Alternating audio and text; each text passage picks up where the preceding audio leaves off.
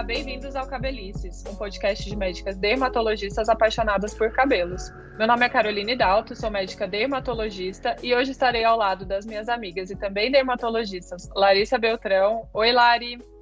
Oi, gente. E da Marina Estevô. Oi, Marina. Oi, gente, tudo bem? Tudo certo. E o tema hoje é uma das alopecias cicatriciais, para quem não lembra, tem episódio lá no Cabelices falando sobre o que são as alopecias cicatriciais e hoje, em especial, a gente vai falar sobre o líquen plano pilar. E para quem está se perguntando, meu Deus do céu, do que, que elas estão falando, eu vou dar uma relembrada para vocês o que, que são essas alopecias cicatriciais, que são aquelas alopecias que geram uma perda irreversível do fio de cabelo. E o líquen plano pilar é uma dessas doenças. Lari, então vamos começar falando mais especificamente do líquen plano. O que, que ela é? Quais são os sintomas? É, Carol, o líquen plano pilar é uma alopecia cicatricial, como você acabou de falar, né? E a gente chama também, classifica ela como primária e linfocítica, ou seja, ela por si só já gera essa cicatriz no folículo e na biópsia a gente vai ver mais as células de defesa do nosso organismo chamadas de linfócitos ela acontece principalmente na região do vértex do couro cabeludo e na região parietal, ou seja, mais em cima da cabeça. E ela tanto pode se apresentar na forma que a gente chama em placas, que são áreas mais circunscritas, mais delimitadas de perda de cabelo, ou difusamente, acometendo áreas não tão bem delimitadas, né, e mais difusas no couro cabeludo.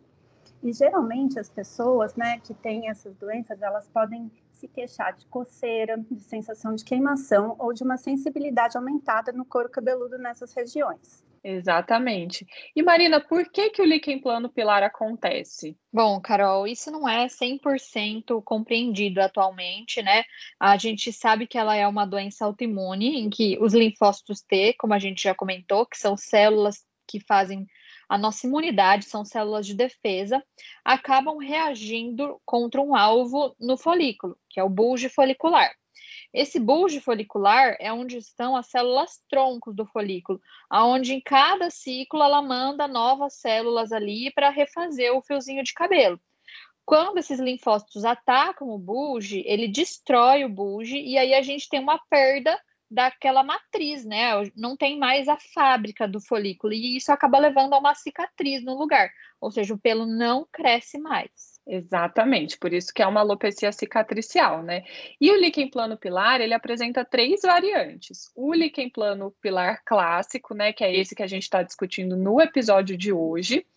A alopecia fibrosante frontal, que a gente já fez episódio aqui no Cabelices, ele é uma variante do líquen plano e a síndrome de Graham Little Picard Lasser. Olha aí, gastei meu, meu francês barra inglês. Que a gente vai abordar no futuro aí num próximo episódio.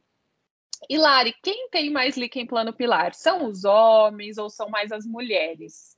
Carol, tem mais predominância em mulheres, é mais comum em mulheres do que em homens, e é mais comum na idade mais ou menos entre 40 e 70 anos. E principalmente acontece em pessoas de pele clara, pessoas de descendência caucasiana. É muito raro, muito incomum ver esse tipo de doença em criança, e de maneira geral, mesmo nessas pessoas que é mais comum acontecer do que nas outras, de maneira geral, é uma doença rara, não é comum de acontecer. Exatamente. E existem alguns outros fatores que podem estar relacionados, fatores de risco, Marina, com o líquen plano pilar? Existem, Carol. Alguns fatores a gente correlaciona com a doença e acredita que eles possam estar é, envolvidos no desenvolvimento do líquen plano pilar. Um exemplo são alguns sensibilizantes de contato, né? Então, alguns produtos que podem conter ouro, mercúrio ou cobalto, algumas infecções virais ou até bacterianas, como hepatite C, o herpes vírus, o HIV, o HPV, sífilis e até o H. pylori, né? Que é o Helicobacter pylori, uma bactéria do estômago algumas correlações com medicamentos, como os medicamentos que são usados para tratar problemas cardiológicos ou pressão alta, como os inibidores da ECA, que a gente fala, os beta-bloqueadores, as tiazidas, mas nenhum desses fatores teve uma associação definitiva, né? São estudos que mostram ali uma correlação e a gente acredita que eles possam estar envolvidos nesse desenvolvimento. Também teve relatos onde teve associação com trauma, por exemplo, após um lifting facial, um transplante capilar ou algum outro trauma ali na região do couro cabeludo, e associação com problemas de tireoide e dermatite seborreica. Isso mesmo, isso que a Marina falou é muito importante, mas Vale lembrar que foram causas que tiveram uma associação, né? Não foram causas definitivas. E quando a gente suspeita do líquen plano, pilar, Lari, o que, que a gente costuma ver no exame físico? O que a gente vai ver no exame físico, Carol, vai depender da forma e se a doença está ativa ou não.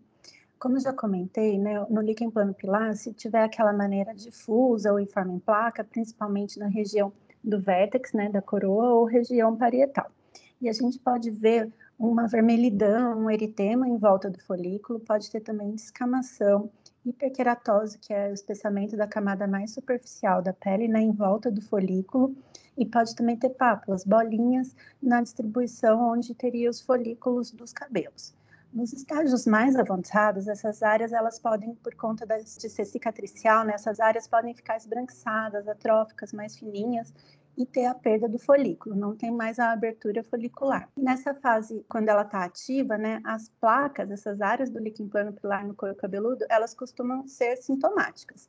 Daí vai apresentar coceira, queimação e aumento da sensibilidade no local. Isso que a Lari falou são coisas que às vezes a gente vê até a, a olho nu no exame físico, né, quando o paciente chega com essa suspeita. Mas outro exame que vocês já sabem que é muito importante na tricologia é a tricoscopia, né, Marina? E o que, que a gente vê? Quais são os achados da tricoscopia do líquen plano pilar? Isso, Carol. O aparelho, né, dermatoscópio ou tricoscópio que a gente utiliza, que vai fazer aquele aumento, ele pode visualizar essas descamações de uma maneira mais adequada, para a gente ver exatamente aonde está descamando e diferenciar de outras doenças que a Lari vai comentar depois e que podem ter sintomas parecidos ou quadros também de vermelhidão e descamação, por exemplo, como uma caspa, né? Então, quando a gente faz essa tricoscopia, né, vê com a lente de aumento, a gente vai notar que essa vermelhidão, ela está localizada principalmente ao redor do pelinho, né? Entre um pelinho e outro, geralmente a região ali está normal. Essa descamação também fica ali presa, né, grudadinha ao redor do folículo, então não é só sobre a pele, ela está em volta, envolvendo o folículo e pode formar os castes foliculares. A gente pode ter alguns pontos brancos irregulares. A gente vê que em alguns locais a gente tem perda do orifício né, perda da abertura do folículo, está faltando ali uma área vazia de pele já cicatrizada, onde não tem o pelo e nem a abertura folicular.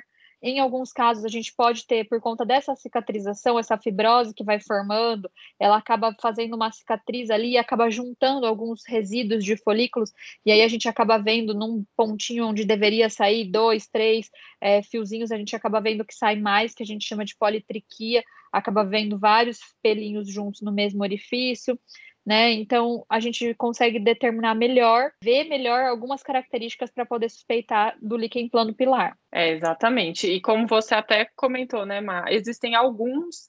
É, quando o paciente chega para a gente, tem alguns outros diagnósticos que nós falamos que são diagnósticos diferenciais que a gente tem que pensar.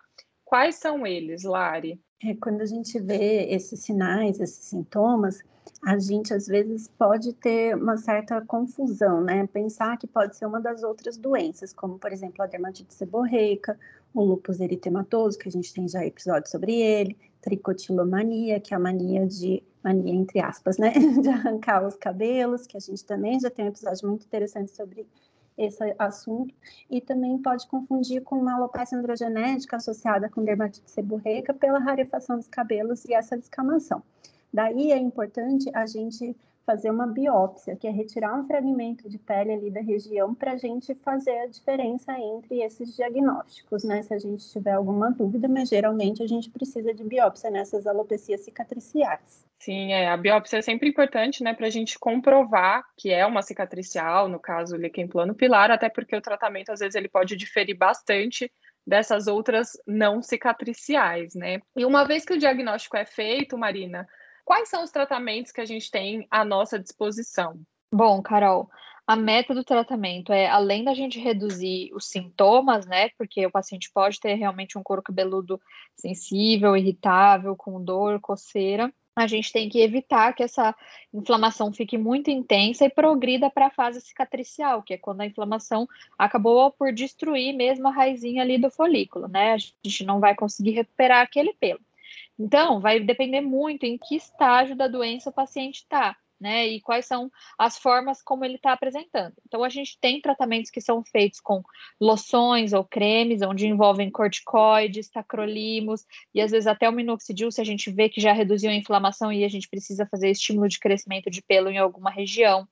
Em casos onde a gente acha que a medicação tópica não vai ser penetrada adequadamente, ou que a gente precisa de uma potência um pouquinho maior de ação, a gente pode pensar em infiltrar essa medicação anti-inflamatória, né? Infiltrar esse corticoide. E existem opções de tratamento, inclusive com medicação oral, né? Como a hidroxicloroquina, alguns antibióticos com efeitos anti-inflamatórios, como as tetraciclinas, é, inibidores da 5-alfa-redutase, né, a nossa famosa finasterida, sim, ela também pode ser utilizada para tratar o líquen plano pilar. Em alguns momentos, a gente pode ter que fazer o uso de corticoide oral, se o paciente estiver numa crise muito importante de inflamação, até conseguir uma, uma medicação que controle a longo prazo, inicialmente a gente às vezes pode precisar usar o corticoide oral, e outros relatos de tratamentos que são menos comuns, mas também são possíveis de serem feitos, que é pioglitazona, uma medicação que é utilizada como um antidiabético, retinoide oral, por exemplo, a isotretinoína, o famoso Rakutan, o micofenolato, metatrexato ou ciclosporina, que são medicações que controlam a imunidade, né? Vão ser medicações imunossupressoras. Então, tem muitas alternativas. Ter uma biópsia que comprove o processo ali de doença cicatricial é bem importante, porque se a gente precisar utilizar uma medicação, por exemplo, como um metrexate, uma ciclosporina, a gente precisa ter certeza do que, que a gente está tratando, né? Então, dependendo da época, a gente pode desde uma medicação de passar até uma medicação oral. Sim, e são tratamentos, né, a, a mais longo prazo, né? Exatamente, porque como toda doença autoimune, a gente nunca fala em cura, né, Carol? A gente Sim. sempre vai falar em controle. Então, não significa que esse paciente necessariamente vai usar o tratamento para o resto da vida mas ele vai usar o tratamento por um período prolongado e até que a gente consiga remissão e a gente pense em suspender esse remédio e ver se o paciente fique bem. Pode ser que ele recidive e tenha que voltar a usar de novo, mas é sempre um tratamento que a gente tem que fazer a longo prazo e tá sempre observando como é que tá o couro cabeludo. Então, gente, o líquen plano, só finalizando, fazendo um resumo, o líquen plano pilar é uma alopecia cicatricial e como as meninas falaram bastante, quanto antes o diagnóstico é feito, melhores são as chances de resposta ao tratamento, principalmente visando um controle e a não progressão da doença, principalmente evoluindo para essa forma cicatricial. Por isso, qualquer alteração capilar, a consulta com seu médico dermatologista tricologista é de fundamental importância. Qualquer dúvida que vocês tiverem sobre líquen plano pilar, vocês podem mandar mensagens lá no nosso Instagram, o cabelicescast, e não deixem de ouvir os episódios anteriores. Muito obrigada pela companhia, meninas. Foi muito bom. Foi ótimo, Carol. Adorei conversar com vocês, Carol e Marina. Espero que todo mundo tenha aproveitado aí as informações que a gente está trazendo para tirar dúvida ou até às vezes suspeitar. Isso pode estar acontecendo comigo. Vou procurar o dermatologista. vou ficando por aqui. Vou deixar meu Instagram, se vocês quiserem seguir, é arroba Larissa Beltrão Dermatologista. Meu CRM de São Paulo é 144387 e meu registro especialista é 67523. Tchau, gente. Tchau, meninas. Muito obrigada pela companhia, pessoal. É, esse é um assunto muito importante. Quem tiver dúvidas pode falar com a gente no Instagram do Cabelices ou também no meu Instagram pessoal, que é Dermato Marina Estevô. O meu CRM de São Paulo é 16267 com o registro de especialista 67744. É isso, gente. Eu sou a Caroline Dalto. Para quem quiser me seguir lá no Instagram também tirar as dúvidas, é arroba doutora Caroline Dalto. E o meu CRM aqui de São Paulo é 161568. Um beijo e até mais. Tchau, tchau. Tchau, tchau. Até o próximo.